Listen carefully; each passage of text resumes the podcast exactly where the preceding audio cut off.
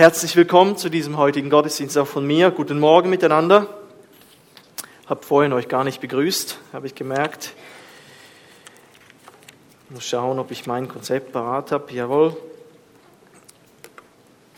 Wir sind heute, man kann sagen, in der letzten Predigt und es wird nächsten Sonntag noch eine abschließende geben zum, äh, zu der Reihe Jesus und die Menschen. Und wir haben heute wieder eine Begegnung, die wir miteinander anschauen werden. Ihr seht schon, um wen es geht, falls ihr die Geschichte kennt. Und was ich gemerkt habe, wenn Jesus spricht, ist es nicht selten eine Herausforderung. Ist es nicht selten, wenn er mit jemandem redet und etwas mitteilt, dann ist es wirklich manchmal eine Challenge. Und wenn ich die vielen Gespräche anschaue, die wir bereits miteinander behandelt haben, dann fallen mir zwei Sachen auf. Zwei Sachen, die ich permanent praktisch durchgehend beobachten konnte. Das ist erstens, bei Jesus gibt es kein Ansehen der Person und Jesus liebt alle Menschen. Das ist einfach eine Wahrheit. Egal wem Jesus äh, begegnet, da gibt es keine Grenzen. Ob das eine Frau ist, ob das die Samariter sind und das ganze Dorf von dieser Frau, ob es, ob es seine Jünger sind oder andere Menschen, Kranke, lange, die Menschen, die lange im Glauben sind oder kurz im Glauben, Jesus kennt keinen Unterschied. Seine Liebe, seine Gnade gilt für alle. Und das finde find ich so schön, wie er mit Geduld Menschen begegnet. Er hört zu, er überwindet Grenzen, die sonst andere nicht überqueren würden. Und zweitens, das zweite ist, Jesus hält die Wahrheit nicht zurück. Das ist auch etwas, was er sagt. Er sagt, was er denkt und was er möchte. Er sagt es immer. Und er ist kein Fan von Oberflächlichkeiten und reinem Smalltalk. Er sagt deutlich, was er mag oder nicht. Und er spricht jedes Mal mit Liebe, aber auch mit Autorität das aus, was er zu sagen hat. Das ist so die zweite Beobachtung. Er ist nicht einfach nur auf Kuschel und oberflächlichen Frieden halten, sondern wenn es etwas zu sagen gibt, dann kommt Jesus damit und sagt es auf eine liebevolle, zärtliche Art und Weise die manchmal vielleicht sogar hart erscheinen mag. Denken wir an den reichen Jüngling. Denken wir auch an die Frau am Brunnen. Und dennoch ist nur Liebe dahinter, haben wir gesagt. Es sind ernsthafte Dinge, die zum Teil angesprochen werden mussten. Und dennoch ist das, was Jesus motiviert und treibt, seine Liebe. Und nicht anders wird es auch in unserem letzten Gespräch sein, das wir in dieser Reihe anschauen. Marthas mühsame Beschäftigung mit dem Dienen hält sie von den wichtigeren an Gelegenheiten ab. Sie ist beschäftigt mit Dienen, werden wir sehen. Es geht um Prioritätensetzung im Leben. Das werden wir miteinander anschauen. Es ist keine Geschichte über Frauen, möchte ich sagen. Denn manchmal das das ist eine Geschichte für Frauen, da ist eine Frau drin. Heißt es dann, wenn wir Geschichten über Männer anschauen, sind nur die Männer angesprochen? Ich glaube, es, es, wir werden sehen, dass nicht nur die Frauen sich in dieser Geschichte erkennen werden, sondern wir Männer auch. Wir tendieren alle Marthas zu sein. Wir tendieren alle und ich merke, wie ich mich selber auch in dieser Geschichte erkenne. Und so will ich, dass Jesus uns herausfordert, mich und dich, die oberste Priorität in unserem Leben haben zu dürfen. Und ich lade euch ein, Lukas 10 aufzuschlagen. Hier sind wir im Lukas-Evangelium, die Verse 38 bis 42. Eine relativ kurze Unterhaltung, kurzer Text schlagen wir die Bibeln gemeinsam auf, falls ihr sie dabei habt. Lukas 10, 38 bis 42. Es geschah aber, als sie ihres Weges zogen, dass er in ein Dorf kam und eine Frau mit Namen Martha nahm ihn auf. Und diese hatte eine Schwester genannt Maria, die sich auch zu den Füßen Jesu niedersetzte und seinem Wort zuhörte. Martha aber war sehr beschäftigt mit vielem Dienen. Sie trat aber hinzu und sprach, Herr, kümmert es dich nicht, dass meine Schwester mich allein gelassen hat zu dienen? Sage ihr doch, dass sie mir helfe. Jesus aber antwortete und sprach zu ihr, Martha, Martha, du bist besorgt und beunruhigt um viele Dinge. Eins aber ist nötig. Maria aber hat das gute Teil erwählt, das nicht von ihr genommen wird.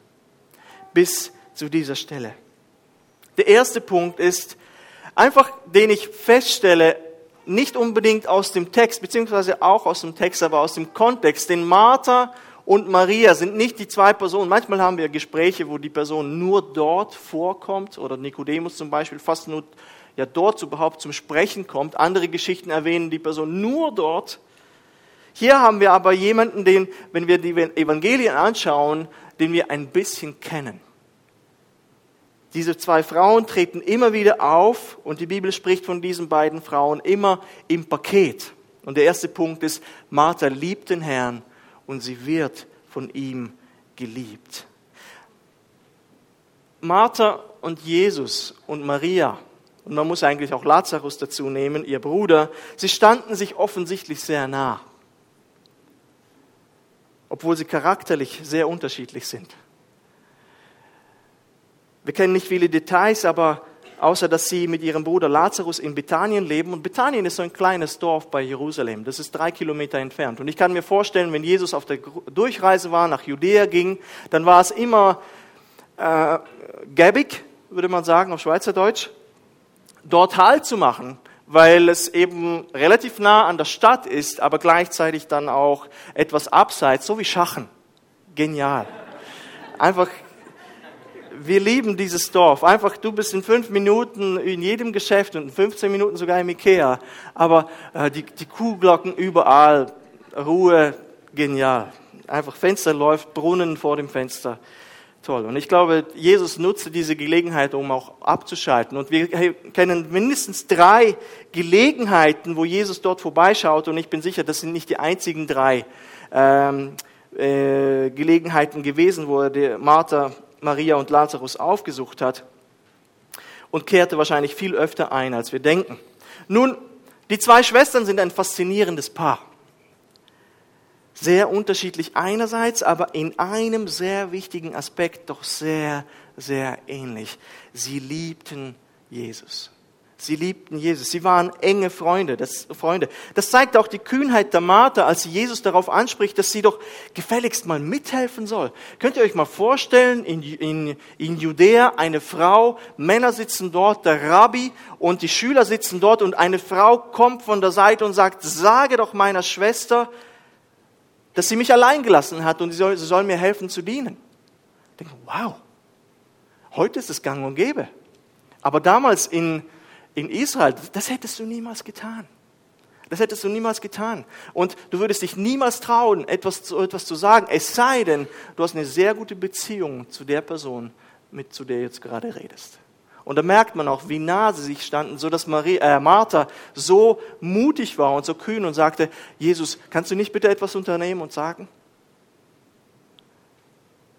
Das kannst du nur, wenn du dir wenn du sehr nahe stehst dieser Person. Und was auch wichtig ist, ist die Tatsache, dass diese Liebe auf Gegenseitigkeit beruhte. Johannes 11.5 sagt, Jesus aber hatte Martha lieb und ihre Schwester, also Maria, und Lazarus. Und Johannes, dieser äh, Apostel, der war, hat immer darauf geachtet, wer, wen Jesus lieb hatte. Und diesen Satz hat er wie hineingefügt einfach. Jesus hatte Martha lieb und ihre Schwester und Lazarus.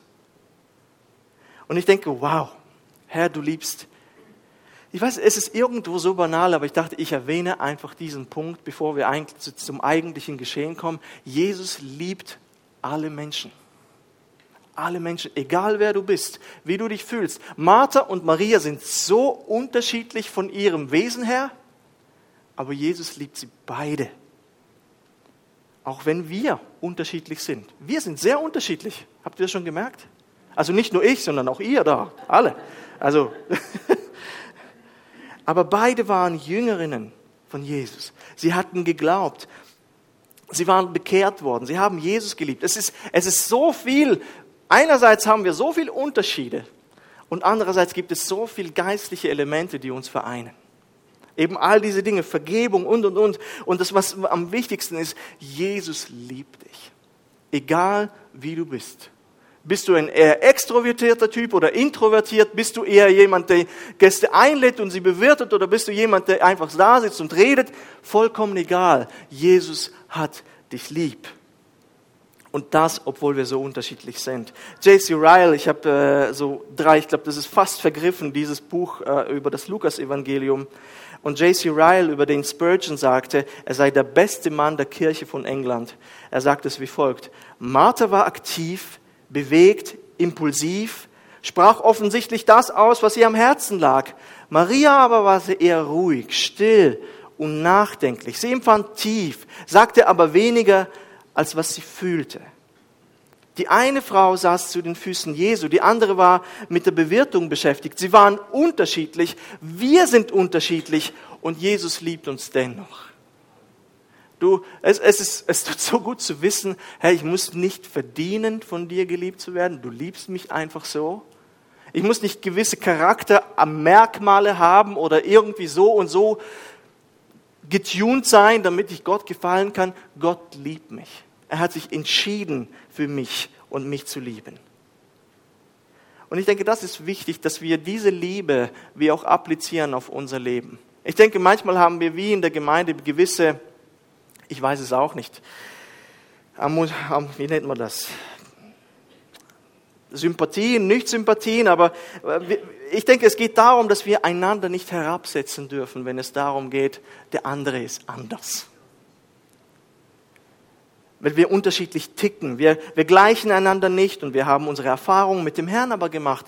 Jeder ist irgendwo mit dem Herrn unterwegs. Die, der eine ist so gepolt, der andere so. Das ist eigentlich für Gott egal. Wir sind alle Diener und Dienerinnen oder Kinder des Herrn. Wir werden alle durch einen Geist geleitet. Wir sind sensibel gegenüber Sünde. Wir vertrauen auf, auf Vergebung. Wir vertrauen auf Christus. Christus eint uns. Das macht uns eins. Und nicht irgendwelche äh, Charaktereigenschaften. Darum sollten wir auch einander niemals gering schätzen, weil wir in geringfügigen Angelegenheiten uns vielleicht beträchtlich unterscheiden mögen. Ist okay. Ich mag, das macht die Gemeinde bunt, nicht wahr? Wenn wir alle gleich wären, aber ich denke, es passiert manchmal schneller, als man denkt, dass man einander gering schätzt, weil der andere einfach anders ist. Und ich denke, das ist etwas, wo ich sehe bei Jesus. Er liebt Martha und er liebt Maria. Und er liebt den Lazarus. Und er liebte Petrus und er liebte Johannes.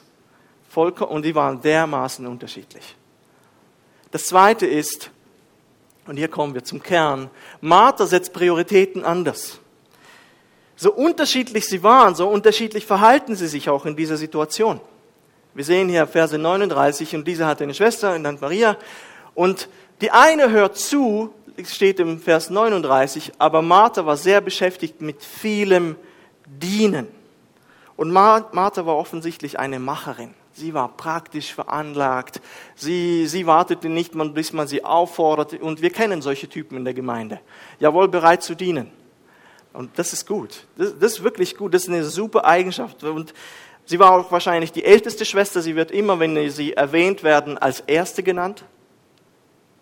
Und ähm, kümmerte sich verantwortungsvoll um alles. Und Jesus kommt mit seinen Jüngern vorbei. Man muss sich mal die Situation vorstellen. Jesus kommt mit den Jüngern vorbei. Eine Menge Leute kamen hier zusammen. Kurz davor sendet er 72 Jünger aus. Ich weiß nicht, ob alle 72 einkehrten dort. Es könnte sein, ich spekuliere ein bisschen, aber kurz davor sendet Jesus, egal, selbst wenn es nur die zwölf sind, plus Jesus, plus die drei. Ihr könnt euch vorstellen, plötzlicher Besuch, da hast du nicht kurz angerufen und einen Termin abgemacht. Jesus kam spontan. Jesus kam spontan. Eine Menge Leute kommt hier zusammen und was würdet ihr tun? Ich meine, wir müssen mal eine Lanze brechen für Martha. Was würdet ihr tun, wenn der Messias bei euch sich ankündigen würde. Nicht der Stattermann oder so. Der Messias. Jesus Christus kommt bei euch zu Hause vorbei. Wow. Ja, Gott persönlich. Was wirst du machen? Okay, machen wir ein paar Spiegeleier, das wird gut sein. Easy wird's machen. Ich glaube, vielleicht wird das gar nicht falsch. Oder schnell eine Instant, was ich, was ich gerne früher als Student gemacht habe, das typische Studentenessen, äh, Instant-Suppe, diese Yum-Yum-Geschichten. Machen wir das schnell. Ähm, und ich glaube, wir würden uns mit, wie Martha, mächtig ins Zeug legen. Da kommt Jesus vorbei. Die Jünger, die Gäste kommen. Äh, wenn Gott persönlich bei uns vorbeigeschaut hätte. Und Maria aber ist nicht so. Maria ist anders. Sie sitzt Wie es damals bei Gelehrten üblich war, Paulus berichtet zum Beispiel davon, dass er zu Füßen Gamalies gelernt, gelehrt worden ist. Das war ein typischer Ausdruck für damals. Man, man saß auch so sozusagen, ja, man saß eigentlich miteinander, aber der Gelehrte saß etwas höher und so, so kommt dieser Ausdruck zu den Füßen. Und sie lauscht seinen Worten zu. Es ist interessant, Maria ist ein komplett anderer Typ. Maria hält das für wichtiger, was Jesus sagt, anstatt sich das, um das Zubereiten von Speisen zu kümmern. Und noch einmal, was sie tut, ist sehr außergewöhnlich. Frauen haben beim Lernen nichts zu tun gehabt. Noch einmal wirklich, wie Jesus die Frauen emporhebt und wirklich einen neuen Status ihnen verleiht. Äh, ich habe die Quelle nicht mehr, aber Rabbis sagten früher, es ist besser, das Wort Gottes auf der Straße in die Luft auszusprechen, als es Frauen anzuvertrauen. Das war die jüdische Lehre. Und hier sitzt Maria zu den Füßen Jesu und lauscht zu. Und nicht einfach nur eins zu eins, das ist ein Einzelgespräch, sondern es sitzen alle Jünger, mindestens zwölf, sitzen da und hören zu. Und Jesus lässt es zu. Ist es nicht schön? Jesus lässt es zu, dass Maria zuhört. Sie wird ihm später dann mit kostbarem Salböl noch Füße salben, Johannes 12, 3. Die einen legt sich also mächtig ins Zeug und die andere hört zu. Wer hat recht? Wer hat recht? Martha fühlt sich ungerecht behandelt. Sie ist so kühnig. Ich bewundere ihren Mut, dass sie da, es ist ja immer noch die Antike. Und die Frau hat wirklich Mut gehabt. Ähm, und dass sie zu Jesus kommt und sagt, dass er jetzt, dass, dass er jetzt dass es jetzt aufhören soll. Die, die Maria soll jetzt endlich was tun. So, sie soll gefälligst aufstehen, ihr helfen. Es waren viele Leute. Es sollten eben nicht einfach Spiegeleier werden. Will schlachten ein Lamm? Mach irgendeine Söseli. Mach irgendwas. Du kannst nicht einfach da sitzen. Und man könnte dann auf der anderen Seite sagen, hey Martha, sei nicht so herablassend. Reiß dich gefälligst zusammen, Martha. Jesus ist in deinem Haus und du bist zu beschäftigt, um ihm zuzuhören? Man könnte wie auf beiden Seiten Vorwürfe aufkommen lassen. Wie wäre es bei dir und bei mir? Ich habe lange überlegt. Wie wäre es bei dir und bei mir? Ich bin in einer Kultur aufgewachsen, in der Gastfreundschaft groß geschrieben ist. Das, ist, das ist sehr wichtig. Und äh, man hat immer irgendein Essen zubereiten können, wenn Gäste kamen im, im Orient, im Nahen Osten oder auch allgemein in all diesen Ländern dort, man hat immer etwas im Kühlschrank. Früher nicht. Aber man, man, war immer, man, hat, man konnte immer improvisieren, man war immer ready für unangekündigten Besuch. So wichtig war das, dass man bereit ist. Und da dachte ich, was würde ich tun, wenn nicht der, eben der Dorfälteste oder wer auch immer kommen würde, sondern Jesus persönlich, der Sohn Gottes. Ich würde sofort anfangen, Pulled Pork zu machen. Irgendein Barbecue. Meinen Grill schön polieren. Vorher. Polieren dem Grill. Jesus kommt, der Grill muss sauber sein. Ich würde ihn zwei Stunden ausbrennen lassen, damit Jesus das beste Fleisch hat. Versetzen wir uns mal wirklich in ihre Lage, in Marthas Lage. Viele hungrige Männer kommen zu dir nach Hause. Jesus, der Messias, kommt zu dir nach Hause. Die wichtigste Person in der Geschichte Israels, man kann sagen, in der Geschichte der, der ganzen Weltgeschichte kommt zu dir. Und dann noch diese nahöstliche Gastfreundschaft hinzufügen. Ja, du, du, du, du, du wirst dich zerreißen, du, du, du willst etwas tun. Und dann auch noch die Angst, dass du die, die, wie soll ich sagen, dich nicht unehrenhaft verhaltest, indem du irgendein Spiegelei vorsetzt. Du, es sollte schon etwas sein. Wir würden uns auch, glaube ich, mega Mühe machen.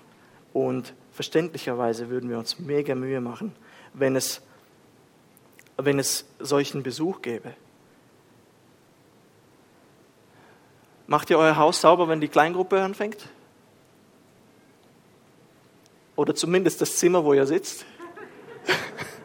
Das machen Eva und ich. Wir machen das Zimmer sauber, in dem wir sitzen oder saßen. Und man darf nicht in das andere Zimmer gehen, man darf nicht in die Küche gehen. Das, das Zimmer soll sauber sein. Und ich denke, man macht eigentlich, ich kann Martha viel besser verstehen als Maria. Ich, ich ticke so. Ich habe gemerkt, ich ticke so. Wenn sich solcher Besuch ankündigt, ich würde sofort mir Gedanken, wir sollten etwas mehr kaufen. Ich sage ich sag immer, äh, Claudia sagt immer, so und so viel Gipfel für den Anlass. Ich so, nein, fünf mehr. Es sollte reichen und es sollte noch mehr sein. Vielleicht wollen die Leute was mitnehmen. Das, das, ist, das, ist, bei mir, das ist bei mir immer drin. Und, und die Maria denkt, ja, wie oft muss, äh, Martha denkt, wie oft muss ich zum Brunnen rennen, wie viel Brote backen, welches Lamm schlachten und, und, und, und. Sie kalkuliert, sie kalkuliert. Und für mich scheint es, dass die Martha nicht die komische Person ist in der Geschichte. Ja, Maria ist es. Für mich ist die Maria. Sie war eben nicht sehr beschäftigt mit vielen Dienern wie die Martha. Und ich, ich fühle mehr mit Martha. Vielleicht auch, ähm, weil, vielleicht auch ihr, ich weiß es nicht. Vielleicht mehr, fühlen wir uns Martha mehr verbunden. Ich weiß nicht, das könnt ihr mal in den Kleingruppen austauschen. Mit wem fühlt ihr euch mehr verbunden? Mit Martha oder mit Maria in diesem Moment? Wer fühlt sich mit Martha mehr verbunden? Interessant. Wer fühlt sich mit Maria mehr verbunden? Es fühlen sich mehr mit Martha Leute verbunden. Der Herr der Herren sitzt in deinem Wohnzimmer und sie läuft hin und her. Sie hört nicht zu. Sie dient. Das ist ihre Stärke. Sie dient. Und in Johannes 12, 2, nach der Auferweckung des Lazarus, wird auch wiederum erwähnt, dass sie Jesus und den Gästen zu Tische dient. Sie dient den ganzen Gästen. Und das ist etwas, was sie gut kann. Offensichtlich. Das ist etwas, was sie gut kann. Leon Morris, ein Theologe, schreibt in seinem Kommentar, dass man den Eindruck gewinnt, dass Maria hier etwas Besonderes zubereiten wollte. Und ich denke, das trifft voll zu. Maria wollte echt etwas Besonderes machen. Und man, man könnte richtig Mitleid mit ihr bekommen. Mann, das ist unfair. Die Arme gibt sich voll hin und wird ermahnt. Und sie ist auch frustriert. Sie sagt dann auch, Herr, kümmert es dich nicht, dass meine Schwester mich allein lässt. Sie fühlt sich komplett im Recht.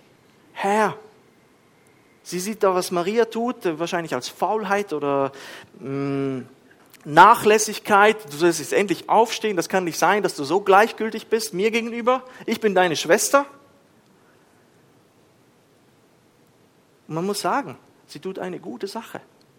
Man, man, man darf nicht denken, wenn, wenn wir dann zu, zum nächsten kommen, wenn es dann shiftet, äh, oder eben das, was Jesus sagt, wir dürfen nicht denken, Jesus sagt, es ist schlecht, was sie tut. Es ist gut, was sie tut. Es ist sehr gut, was sie tut. Zu Tisch dienen, den Gästen ein gutes Essen vorbereiten, ist gut. Nun, das dürfen wir ihr nicht nehmen. Aber das Dienen für Jesus ist ihr in diesem Moment im Weg. Denn sie konnte nicht das tun, was in diesem Moment besser war. Und das ist zu den Füßen Jesu sitzen und seine Worte hören. Das ist der Punkt. Es gab in dem Moment etwas, das besser war als das, was sie tat. Ich denke, dass es uns genauso gehen kann. Wir haben viele Dinge, viele Dinge in unserem Alltag, die wir tun und die notwendig sind. Aber vielleicht will der Herr eben doch etwas anderes. Oder vielleicht, ich weiß, manchmal ertappe ich mich selbst bei Dingen, die ich tue, die gut sind und die auch notwendig sind. Die sind wirklich notwendig. Es gibt Dinge, die müssen wir tun. Die müssen auch unbedingt getan werden. Und wir sind dann ängstlich, dass etwas nicht nach Plan läuft. Und die Tage sind nicht selten voll. Ich beschreibe mal einen, einen Alltag vielleicht von einem von euch.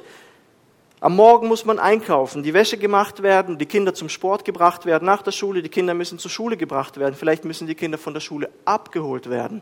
Drei Mails sind zu schreiben, eine davon länger und ausführlich. Hausaufgabenhilfe für die Kinder, kochen, am, mindestens am Mittag und am Abend vielleicht auch noch, Tisch reparieren, ist einfach so dazugekommen putzen, Haustiere versorgen, nochmal einkaufen, weil etwas vergessen wurde, Geschenk besorgen für jemanden, weil jemand Geburtstag hat, etc., etc. Und das ist ein normaler Tag von uns manchmal oder vielleicht jeden Tag und dabei erwarten wir am Abend nicht einmal Besuch.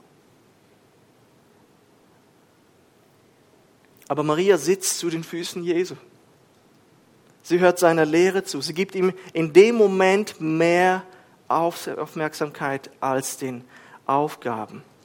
In einer Predigt habe ich mal diesen Satz gehört. Martha bereitet eine Feier für Jesus vor. Noch einmal, Martha bereitet eine Feier für Jesus vor. Maria feiert aber die Worte Jesu. Martha bereitet eine Feier für Jesus vor. Maria feiert aber die Worte. Das ist ein neuer jugendlicher Ausdruck. Den benutze ich eigentlich nicht, aber das, das passt hier. Maria feiert die Worte Jesus. Und beides kann gut sein. Aber nur eins, und zwar das zweite, ist unersetzlich. Was Martha tut, ist gut. Aber unersetzlich ist das, was Maria tut. Und Geschwister, wir müssen aufpassen, dass wir in unserer Zeit, in der tausend Dinge am Tag möglich sind, es ist unglaublich, was der Mensch alles bewältigen kann an einem Tag. Ähm, und das betrifft alle, nicht vergessen, die Prioritäten richtig zu setzen. Ich glaube, das, das ist irgendwo die Botschaft hier. Wann ist es Zeit anzuhalten und mal mit Jesus zu reden? Wann ist es mal Zeit anzuhalten, mal mit Jesus zu reden? Ich weiß, dass ich manchmal mich selber regelrecht zwingen muss, das zu tun. Auch Pastoren kämpfen mit solchen Herausforderungen.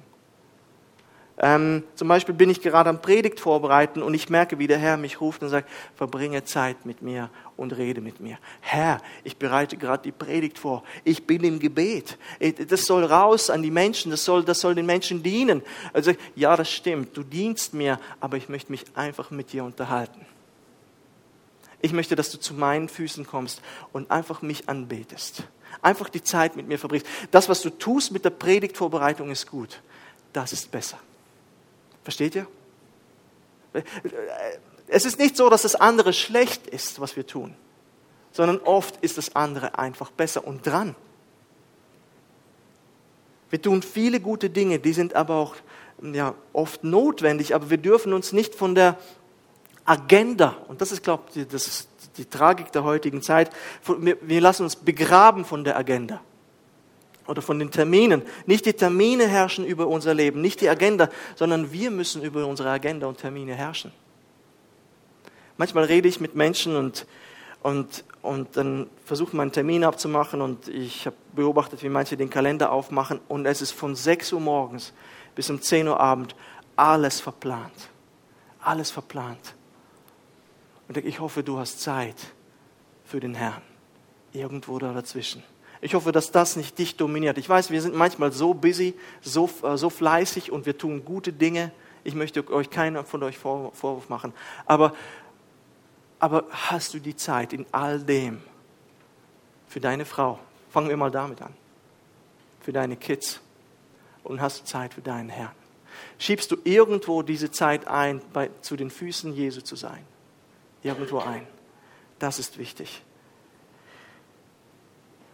Vielleicht, wenn wir dann anfangen, Dinge zu streichen oder vielleicht nicht mehr so perfektionistisch sind. Und ich denke, das ist manchmal notwendig, mal durchzugehen durch die Agenda und zu sagen, das muss raus, das muss raus. Das ist für den Herrn, das ist für den Herrn. Hier ist ein kurzes Gebet.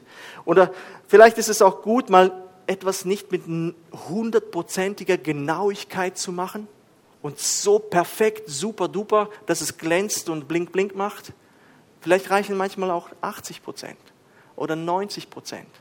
Und dafür hast du mehr Zeit, um mit dem Herrn zu verbringen. Und ich glaube, das ist das, was Jesus auch äh, Martha sagen möchte. Hey, ein paar Butterbrote hätten gereicht. Du musst nicht dich hier verausgaben. Du hättest hier die ganze Zeit schon sitzen können. Und ich, ich weiß, ich vermute mal, aber hey, belegte Brote, äh, wie sagt man da, geschwellt, nee, nicht geschwellt, Ah, eingeklemmte. Ja, genau. Das, oder? Sagt man St. Gallen, eingeklemmte? Butterbrot. Ähm, und das hätte genügt. Oder Brot einfach, ein bisschen Olivenöl, wir tunken das rein und, und, und verbringen Zeit miteinander. Was kannst du tun, um an den Füßen Jesu zu sein? Ja, ich denke wirklich, das sind so die Klassiker. Geh raus und bete. Bete. Verbringe Zeit mit dem Herrn. Ich, ich spüre immer wieder diese Stunde, unterhalte dich mit mir. Unterhalte dich mit mir. Und ich gehe raus und ich bete an, ich bewege verschiedene Sachen. Und einfach zu den Füßen Jesu. Ich, ich bin manchmal einfach nur in der Anbetung. Ich, ich bringe manchmal gar keine Anliegen, sondern ich bete an. Ich, ich rekapituliere mein Leben, ich rekapituliere meine Ehe, die Kids und versuche auch gar nicht zu bitten, sondern versuche zu danken. Danke, Herr, für dieses, jenes und danke Danke, dass ich an deinen Füßen sein darf, mit dir Zeit verbringen darf. Jedes Mal, wenn wir die Bibel aufschlagen, sind wir an den Füßen Jesu. Auch das ist ein Mittel. Die ganze Schrift, der, äh, die, die Schriften der Bibel zeugen von Jesus. Johannes 5,39 sagt davon. Wir haben Gemeinschaft mit ihm, wenn wir im Wort ihm begegnen. Und, Und ich denke, der Stress und die Aufgaben dürfen uns das nicht nehmen. Sag wirklich, blickst du durch in deine Agenda, in deinen Kalender? Sind da irgendwo Zeiten eingeplant für deinen Herrn? Sind irgendwo fixe Zeiten, wo du mit deinem Herrn zusammen bist? Prüfe das, prüfe das. Jesus muss seinen Platz haben und hier müssen die Prioritäten immer wieder aufs Neue geprüft werden dein geistliches Leben, ich werde einfach sagen als Folge, wenn du immer nur am Rennen bist und immer schnell geistliche Happen zwischendurch mal nimmst, wird sich dein geistliches Leben sehr schwierig gestalten, wenn du nicht im Herrn ruhst und diese Gemeinschaft suchst. Ruhst im Herrn. Ah, schnell hier mal eine Predigt, hier schnell mal ein Lobpreislied, hier mal schnell ein Gebet. Du wirst nie, nie, nie genug Kraft haben, um zu gehen, geistlich zu kämpfen. Sei an den Füßen Jesu und komme zu ihm. Unterhalte dich mit ihm. Lass dich füllen von ihm. Der dritte Punkt ist, Martha wird vom Herrn ermahnt. Das ist etwas sehr Wichtiges hier.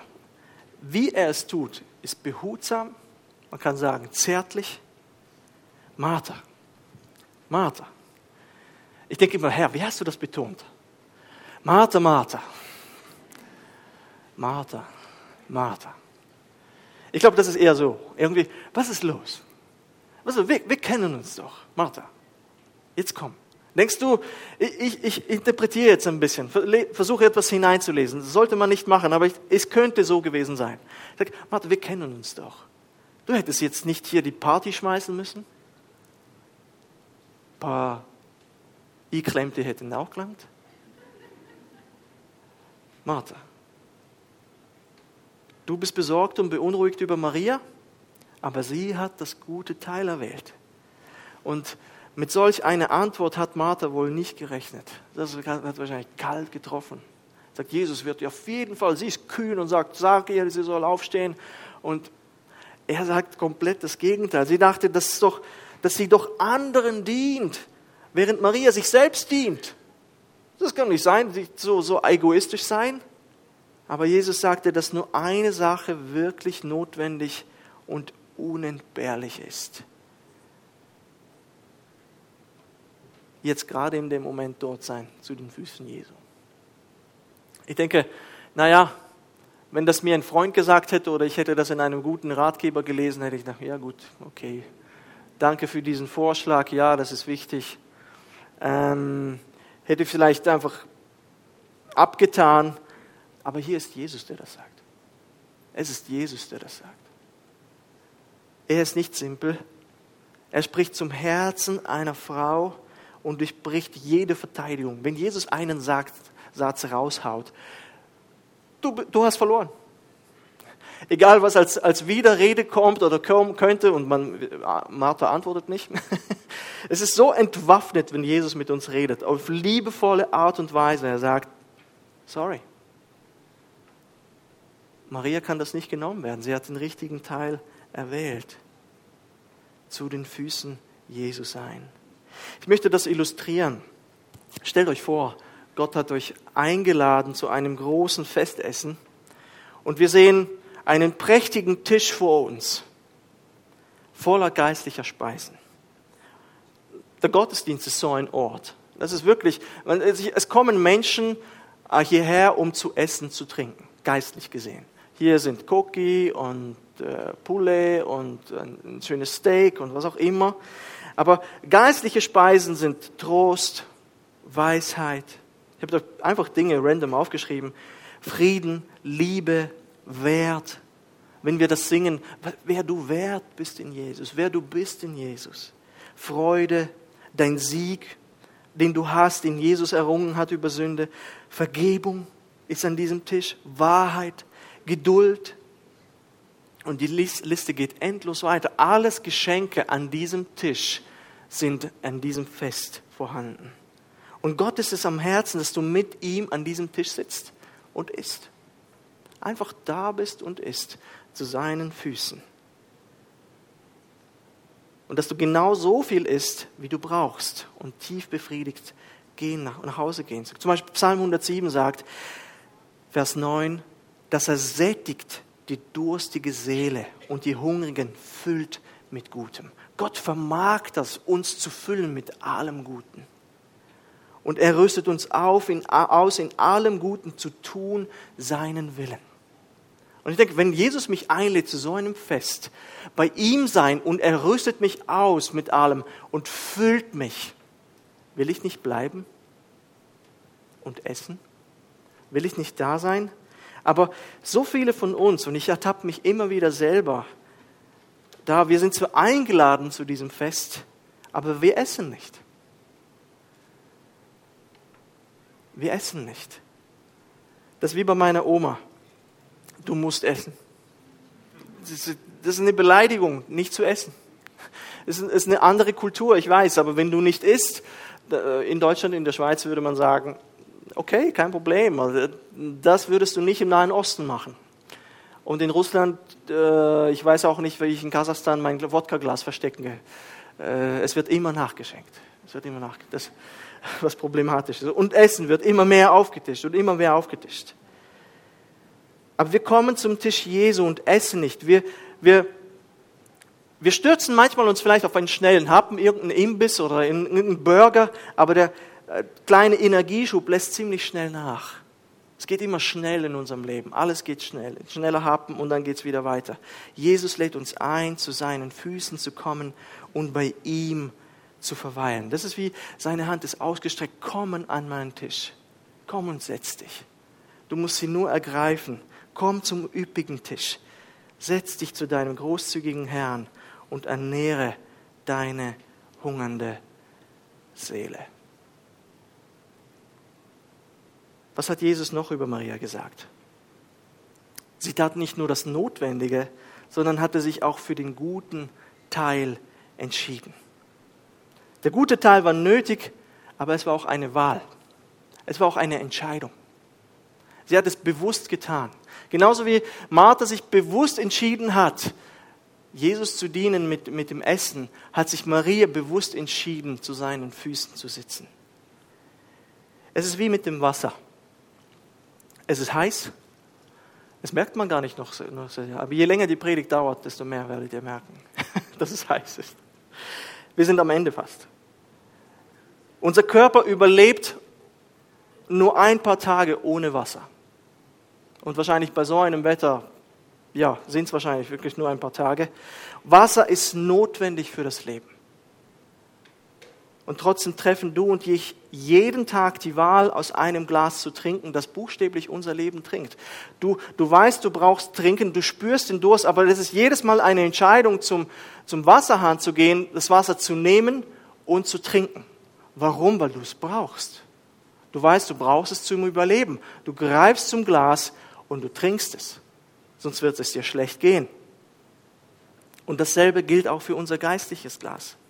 Wenn wir gleich, gleich Leib und Seele verschmachten, so bist du doch Gott alle Zeit meines Herzens Trost und mein Teil. Der Herr versorgt uns mit lebendigem Wasser. Er füllt dein Glas auf, dass du trinken kannst. Und du brauchst es. Manchmal denken wir, wir brauchen es nicht. Aber genauso wie das natürliche Wasser brauchst du auch das geistliche Wasser zum Trinken. Jesus war Marias guter Teil nimmst du diesen Jesus in Anspruch? Sitzt du zu seinen Füßen? Trinkst du aus seinem Glas? Sitzt du an seinem Festtisch und isst mit ihm? Es fordert mich heraus, Geschwister. Ich merke immer wieder, wie beschäftigt man sein kann. Einfach mal diese Woche zu nehmen und einfach, und ich merke, wie, wie ein Pastor, und ich sage euch, wie ein Pastor ringt manchmal um die Zeit mit dem Herrn. Manchmal, ich habe so wenig Zeit, ich musste wirklich auch in die Nacht hineinarbeiten zum Teil. Aber, aber ich merke, der Herr ruft nach mir. Und sagt, trink und iss mit mir. Rede mit mir.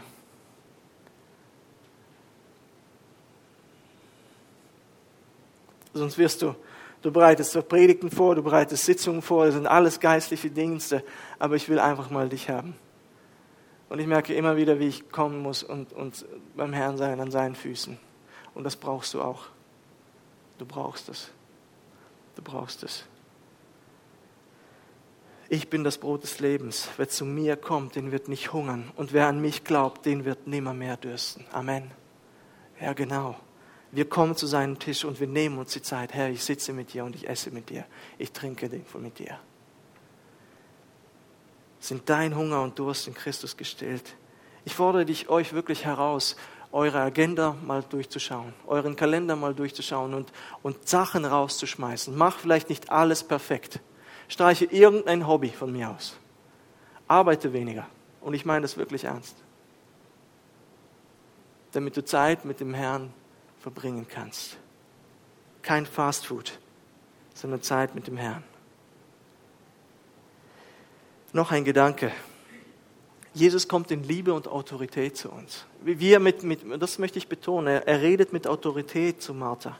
Reduziere seine Autorität nicht wegen seiner Liebe zu dir. Sagt, ah, Jesus ist liebevoll zu mir. Er hat Verständnis für mich. Er sagt, nein. Eins aber ist nötig, Martha.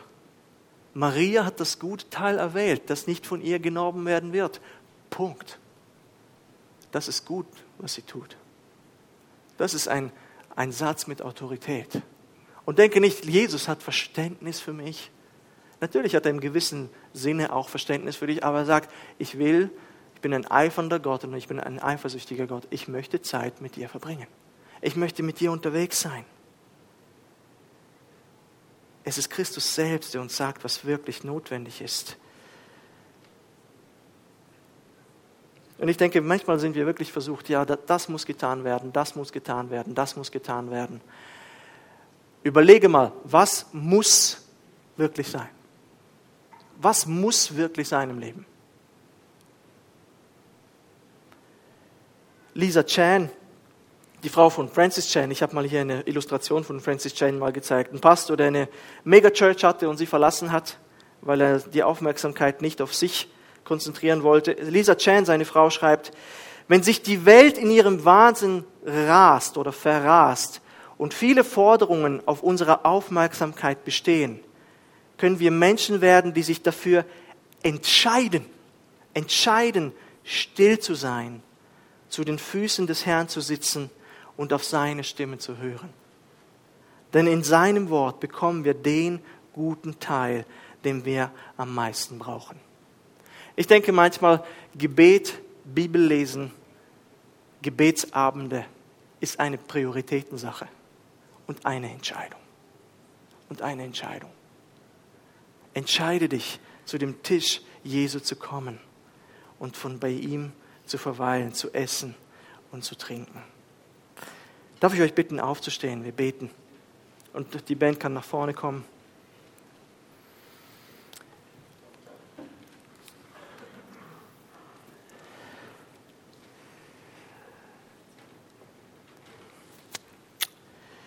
Jesus, es ist eine schwierige Geschichte irgendwo, die uns herausfordert, weil wir sehen, dass Martha einerseits etwas sehr Gutes tut. Sie dient dir, Herr. Sie hat es wirklich, wirklich gut gemeint. Sie gab ihr Bestes. Und du tadelst sie nicht wegen dem, dass sie das so gemacht hat, sondern aber in dem Moment gab es etwas Besseres, was unersetzlich war. Und das ist diese Zeit mit dir. Und Herr, das ist in unserem Leben auch so. Wir, wir tun so viele Dinge, die wichtig sind die wirklich wichtig sind. Aber priorisieren dann oft falsch. Wir entscheiden uns, Dinge zu tun, die vielleicht dann doch nicht mehr so wichtig sind und vernachlässigen die Zeit mit dir und kommen nicht mehr an deinen Tisch zu deinen Füßen und trinken nicht mehr von dir das, was du uns zu geben hast.